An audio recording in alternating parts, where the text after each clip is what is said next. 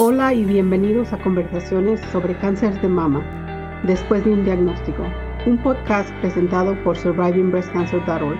Mi nombre es Lourdes Eras. Y mi nombre es Brenda Coronado. Somos sobrevivientes de cáncer de mama y cofundadoras de SBC para la comunidad de habla hispana, una organización sin fines de lucro que brinda apoyo en una plataforma virtual y educativa, con el propósito de brindar grupos de apoyo y recursos para las personas diagnosticadas con cáncer y para sus seres queridos desde el primer día después de un diagnóstico. En este episodio, el doctor Nicolás nos habla de los riesgos de fumar tabaco Conocemos también sobre el único país que lo tiene prohibido y los riesgos conocidos del vapeo. También Marta le expresa sus dudas sobre ser un fumador pasivo y cómo esto pudiera afectar su salud. Es un episodio muy emotivo y se aclaran varias dudas sobre la prevención. Recuerda seguirnos en nuestras redes sociales, en Facebook y LinkedIn después de un diagnóstico, en Instagram arroba después de un diagnóstico, en Twitter arroba después de un día uno. Síguenos y acompáñanos una cosa rápida que quería mencionar también que he visto. La ciencia a veces nos demuestra un poco lo que el sentido común nos dice y fumar es malo, pero estoy viendo también mucho el crecimiento del vapeo, que el problema de esto es que no sabemos mucho, me imagino que de aquí a unos años habrán varios problemas con, eso, encima que tanto joven lo está utilizando, niños eso desde 13, 14 años que ya están con un vapor, pues la verdad que es un poco, a mí me aterra, me aterra un poco. Bienvenidos a la conversación. La verdad que me ha hecho mucha ilusión cuando se empezado a hablar de, la prevención, que esto es lo que más pendiente tenía por preguntarte, porque la verdad que me asusta, me asusta mucho, sabiendo lo relacionado que está con el tabaco. Mi madre pues fue fumadora muchos años y de ahí eso. Y luego yo, claro, lo primero que hice cuando la diagnosticaron fue meterme en Google y entender qué está pasando, ¿no? Y lo primero que me salió era eso, que el cáncer de célula pequeña estaba muy ligado al, al tabaquismo pero también has mencionado que luego también los de no célula pequeña también están ligados a eso bastante, ¿no? O sea, también le pasan a gente que no fuma, pero, pero sí, me gustaría entender un poquito más de esto y, bueno, también entender un poquito, pues a lo mejor cómo me puede haber afectado a mí siendo eso, fumadora pasiva al estar en ese ambiente, no sé, la verdad que eso me, ha quedado así con mucha duda. Bueno, sí, eh, hay recomendaciones eh, en relación a ese sentido. Hace un ratito mencioné, bueno, hay toda una política más nueva, ¿no? en el sentido de que ya no se permite fumar en el trabajo. Entonces, eso hace que los fumadores fumen menos, pero también que no expongan a, otras personas. Ustedes recuerdan, yo tengo, soy fanático del tenis y acá en Argentina un gran tenista que fue Guillermo Vilas en los años 70-80, eh, número uno del mundo para nosotros, pero eh, según, el ranking fue número dos. Pero más allá de eso, en su publicidad tenía una marca de cigarrillos. Oh, si, ustedes, recuerdan la Fórmula 1, la auspiciaba Malboro. O bueno, no sé si se pueden decir marcas, pero. Creo que la sigue. No, ya no se puede, está prohibido ahora. Ah, ok. Si ven la, la televisión, es muy raro encontrar una publicidad de cigarrillos. Exacto. Y si ven una cajilla de cigarrillos, uy, esto me puede pasar, tienen fotos tremendas. Entonces, esas políticas llegaron tarde, claramente. La occidentalización, más que eso, sería los cambios en los hábitos han hecho que cambian las incidencias, cambian las curvas. Lamentablemente, los varones, digo lamentablemente porque sería bueno que hubieran bajado las dos curvas, pero aumentó la mortalidad en mujeres y aumentó la incidencia de fumadoras. Entonces, estas son palabras de sociólogo, no, no, no, no maten al mensajero, por favor.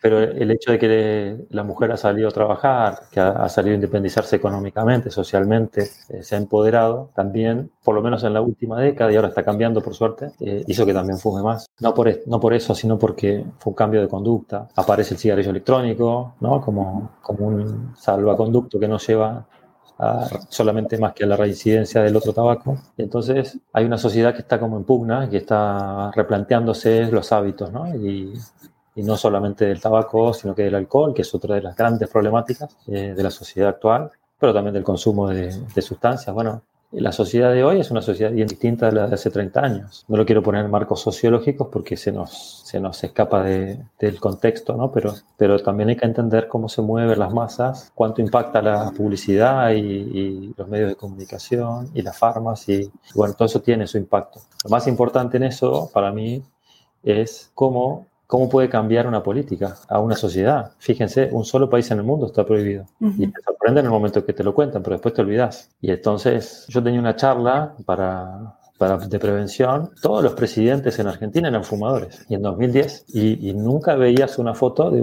de, un presidente fumando. Y cuando aparecía en una publicidad, bueno, la hacían desaparecer, porque estaba mal visto. Y entonces eso es llamativo. De hecho, fíjense, cualquier serie, ¿cómo se llama? La Casa Blanca, el, el Pasillo Oval, ¿cómo es? ¿La Casa de Papel? No. No, no, no la, eh, la Casa Blanca en, en Washington. Ah, ah, sí. La... ¿Cómo se llama? ¿El Salón Oval? Ah, sí. Oval Room. ¿No? Oval Room. El... Es muy común ver en una serie, cierran, cierran la puerta, ¿no? En House of Cards, por ejemplo, cierran, cierran la puerta que voy a prender un cigarrillo, que nadie nos vea, ¿no? Es como siempre detrás de bambalinas. Sí, sí. Y es llamativo porque es tan fácil como decir qué hacemos con este problema, ¿no? Pero ahí también hay otras implicancias, ¿no? Eh, los impuestos son más caros que el cigarrillo mismo y dejan un montón de dinero todos los años.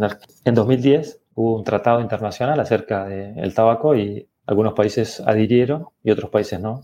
Y bueno, Argentina hizo una primera eh, y después se quedó ahí en el medio. Porque claro, había, que, había miles y miles de puestos de trabajo en las tabacaleras, muchos campos sembrados de tabaco. También hay que reemplazarlos con algo, ¿no? Porque hay mucha gente que se queda sin trabajo, hay muchos impuestos que dejan de percibirse, pero hay muchas personas que se mueren en el medio. Entonces, eso es una problemática.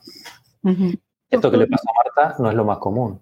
Normalmente en las casas donde se ha fumado se vuelven la descendencia fumadora también. Entonces, la verdad que es todo un mérito tuyo, Marta, porque uno también el, a lo primero que copia o es al hermano más grande o a los padres, y entonces hay una, una conducta ahí muy firme de tu personalidad que, que quiere estar sana, lógicamente. Muchas gracias. Y bueno, una cosa rápida que quería mencionar también que he visto, la ciencia a veces nos demuestra un poco lo que el sentido común nos dice, y fumar es malo, pero estoy viendo también mucho el crecimiento del vapeo, que el problema de esto es que no sabemos mucho. Imagino que de aquí a unos años habrán varios problemas con, eso. Encima que tanto joven lo está utilizando, niños eso desde 13, 14 años que ya están con un vapor, pues la verdad que es un poco... A mí me aterra, me aterra un poco. Sí, bueno, sí. En 2012 viajé a Turquía y estaban todos vapeando y en Argentina no había, estaba prohibido, no, no, no se podía importar. En 2014, cuando fui a España, todos vapeaban y en la calle, todos, o sea, vapeaban y fumaban las dos cosas.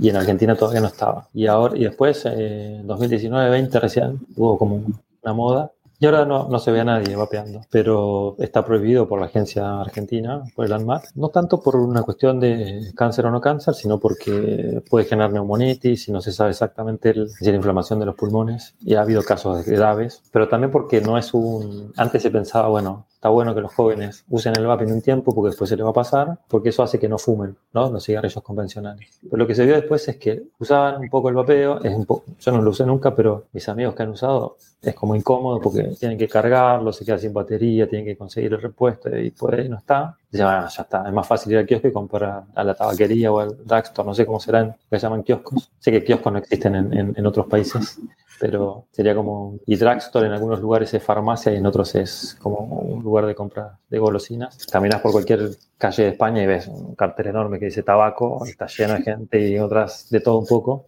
y no es normal. Uno lo ha normalizado, pero no es normal. La realidad es que como sociedad, si uno lo piensa, es ilógico. Dice, ¿por qué una sociedad que tiene ya tantos problemas ¿no? por, por vivir, por tener fábricas o por el desempleo, por el paro, por lo que sea, encima tenemos una forma tan eficaz de eliminar el cáncer de pulmón, el cáncer de riñón, el cáncer de vejiga, el cáncer de urotelio, el cáncer de la unión gastroesofágica y otros tantos que podría enumerarle solamente si eliminamos el tabaco. Entonces, ahí es donde uno dice, bueno, ¿y, qué puedo hacer yo? Y entonces, bueno, habrán visto ¿no? la película de la Philip Morris donde hubo todo un tema. Por suerte, cada tanto se premian aquellas personas que hacen algo. Eh, Uruguay con Tabaré Vázquez, que tuvo un cáncer de pulmón, el presidente de Uruguay, tuvo un cáncer de pulmón de no fumadores, pero fue una de las pocas personas en la región que intentó combatir a las tabacaleras con amenazas, con problemas, pero muchos años después fue distinguido por esa hazaña. Lo que pasó es que no cambió nada, lamentablemente. O sea, entonces ahí es donde uno, uno siente que hay una necesidad a resolver. La verdad que mucha información que, que nos ayuda y nos ayuda al, a la audiencia que nos escucha como usted está hablando de los diferentes tipos de cáncer, también es, este episodio marca el inicio de los temas que vamos a abrir en el futuro. Los temas de no solamente del cáncer de mama, pero los cánceres uterinos, cánceres de diferentes clases de cáncer que vamos a hablar. Ese es también un llamado para los oncólogos que nos escuchan que si gustan participar en este proyecto, es la información que necesitamos brindarle a la comunidad, de traerle este cachito de información que tal vez no tengan tiempo o necesitan escuchar con alguien a un lado, alguien que los esté apoyando, porque si es un shock cuando a uno le dicen que tienen cáncer, del de, respecto de, de, qué diferente de tipo de cáncer, pero las emociones son iguales. Este lugar brinda ese apoyo que necesita uno. Gracias, Marta, la verdad, por brindarnos y tomarte el tiempo y detallar de tu experiencia con tu mamá. Lo sentimos mucho, mucho de corazón y te agradecemos de corazón que hayas compartido con nosotras tu, experiencia y también los inicios de este después de un diagnóstico. Gracias a ti, las tres este, llegamos a ese nombre, después de un diagnóstico, porque miramos el futuro. El futuro es ayudar y proveer esa información a, las, a los oyentes, a los que nos escuchan, a los doctores como el doctor Nicolás Minata, que nos acompañan y les damos las gracias por tomar ese tiempo tan preciado y esa información tan necesaria. La verdad que gracias a ustedes estamos en este porque queremos brindar la, información a nuestra comunidad. Esa información que nosotros de profesionales no, no tenemos, podemos tener nuestra información, claro, propia, una información que es nuestra experiencia, pero los profesionales son ustedes y por eso les damos gracias. Doctor Nicolás, si gusta compartir algunas últimas palabras para cerrar este episodio. En realidad sí, de agradecimiento eh, y de reconocimiento para ustedes. Tranquilamente podrían no haber hecho nada activamente y tener un rol más pasivo y sin embargo valientemente han salido a decir esto existe, esto se puede mejorar, esta realidad no nos termina de convencer así como está planteada.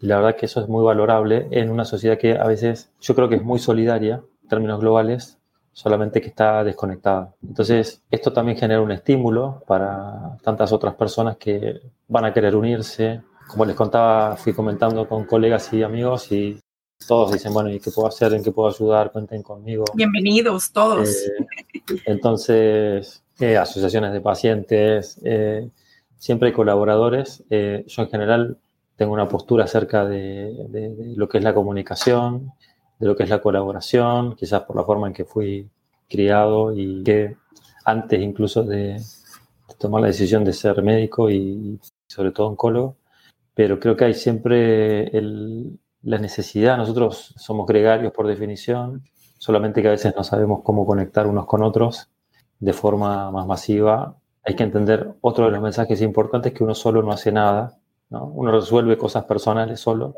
o en comunidad, pero colectivamente no cambia nada sin la ayuda de otros. Entonces, por eso es que me movilizan las eh, experiencias personales, como ha contado Marta, pero más me movilizan aquellas personas que, como ustedes tres y más, todo el equipo, se preocupa porque la experiencia que ustedes han vivido también tenga repercusión en aquellos que potencialmente la están viviendo y están solos, o aquellos que lo van a vivir y tengan más herramientas. Entonces, no todo, pero parte de mi corazón está con ustedes en, el sentido totalitario y siempre van a tener acá un, colaborador y, cuentan conmigo para siempre. Felicitaciones. Gracias por la invitación. Muchísimas gracias.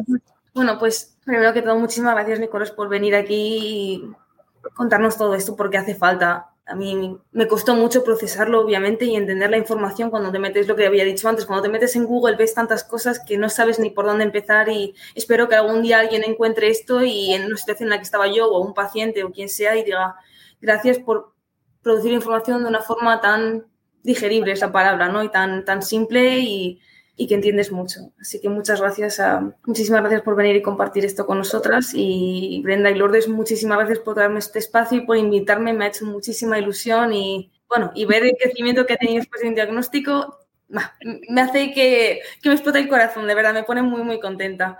Y espero que, que sigáis con este, ¿cuál es la palabra en español? Se me va ahora en inglés.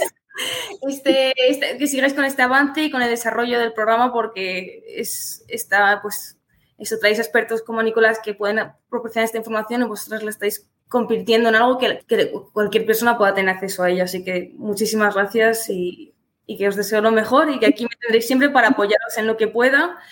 Eso que estoy muy encantada. Muchas gracias. Gracias. Buenas noches a todas las personas que nos estuvieron escuchando. Este, muchas gracias de nuevo, doctor Nicolás y Marta. Este fue un placer haberlos tenido esta noche con nosotros. Gracias por sintonizar y escuchar nuestro podcast. Si deseas obtener más información sobre nuestra organización, próximos eventos y las formas de conectarse, lo puedes hacer visitando nuestro sitio web en es.survivingbreastcancer.org.